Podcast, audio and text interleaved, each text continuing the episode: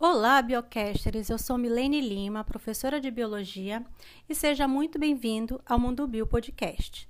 E nesse episódio, sobre a série Fotossíntese, Luz do Sol, que a folha traga e traduz, falaremos do plastídio no qual ocorre este importantíssimo processo, o cloroplasto. Vem comigo!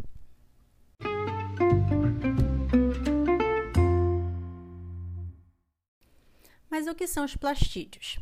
Também chamados de plastos, são organelas celulares encontradas em células vegetais que apresentam funções de fotossíntese, síntese de aminoácidos e ácidos graxos, além de armazenamento. Eles são classificados de acordo com o pigmento que possuem, sendo chamados de cloroplastos, cromoplastos e leucoplastos. Ao final, vamos falar desses dois últimos também. O cloroplasto é o local onde ocorre a fotossíntese dos eucariotos fotossintéticos. É um tipo de plastídio que nas plantas é encontrado principalmente nos caules e folhas. São organelas circundadas por uma dupla membrana, uma membrana interna e outra externa. E o seu sistema de membranas internos é conhecido como tilacoide. Os cloroplastos possuem três compartimentos distintos o espaço intermembranar, o estroma e o lúmen dos tilacoides.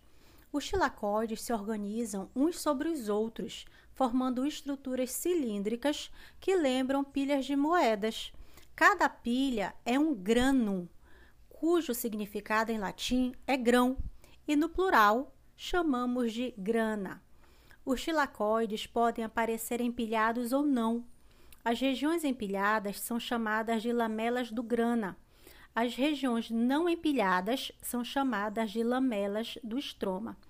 Nestes sistemas de membrana é que se encontram os pigmentos e é onde ocorrem as reações fotoquímicas.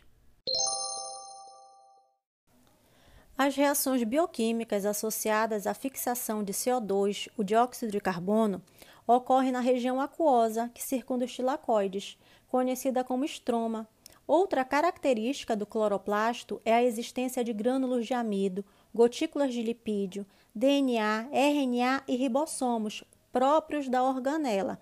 Assim, algumas proteínas dos cloroplastos são produtos da transcrição e tradução que ocorrem na própria organela, enquanto outras são codificadas pelo DNA nuclear, sintetizadas nos ribossomos citossólicos e transportados para os cloroplastos.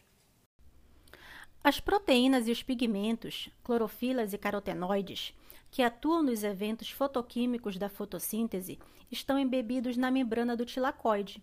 O compartimento fluido ao redor dos tilacoides, denominado estroma, é análogo à matriz da mitocôndria e contém a proteína que é a mais abundante do planeta e também considerada a mais importante, uma vez que praticamente toda a vida depende, direta ou indiretamente dela. A rubisco, abreviatura de ribulose 1,5-bifosfato carboxilase oxigenase. Ai, ufa! Que é envolvida na conversão do carbono, do dióxido de carbono, em ácidos orgânicos durante a fotossíntese. A subunidade maior da rubisco é codificada pelo genoma do cloroplasto, enquanto a subunidade menor é codificada pelo genoma nuclear. A expressão coordenada de cada subunidade e outras proteínas por cada genoma é necessária enquanto o cloroplasto cresce e se divide. Agora, sobre os demais plastídeos, que contêm concentrações altas de pigmentos carotenoides em vez de clorofila, são os que nós denominamos de cromoplastos. Eles são responsáveis pelas cores amarela, laranja e vermelha de muitos frutos e flores, a cenoura ou a beterraba, por exemplo, assim como das folhas do outono. Diferentemente dos cloroplastos, os cromoplastos não participam do processo de fotossíntese mas podemos relacioná-los com a função de atração de polinizadores. Os plastídeos sem pigmentos são os leucoplastos. Em tecidos secretores especializados, como os nectários, os leucoplastos produzem monoterpenos, moléculas voláteis e óleos essenciais que com frequência apresentam odor forte.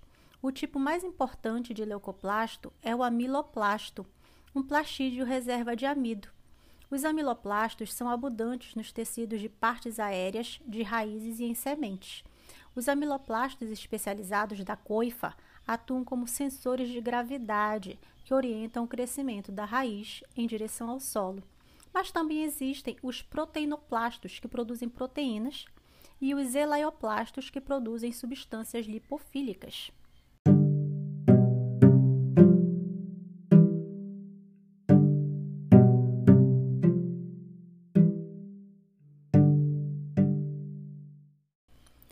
Aí, Biocaster, gostou de saber mais sobre os plastídeos, em especial o cloroplasto? Continuamos a nossa série sobre fotossíntese, aprofundando alguns tópicos. Não perca, deixe seu comentário nas nossas redes sociais, no Instagram, arroba no Facebook Mundo Bio ou no Twitter, arroba podcast underline bio.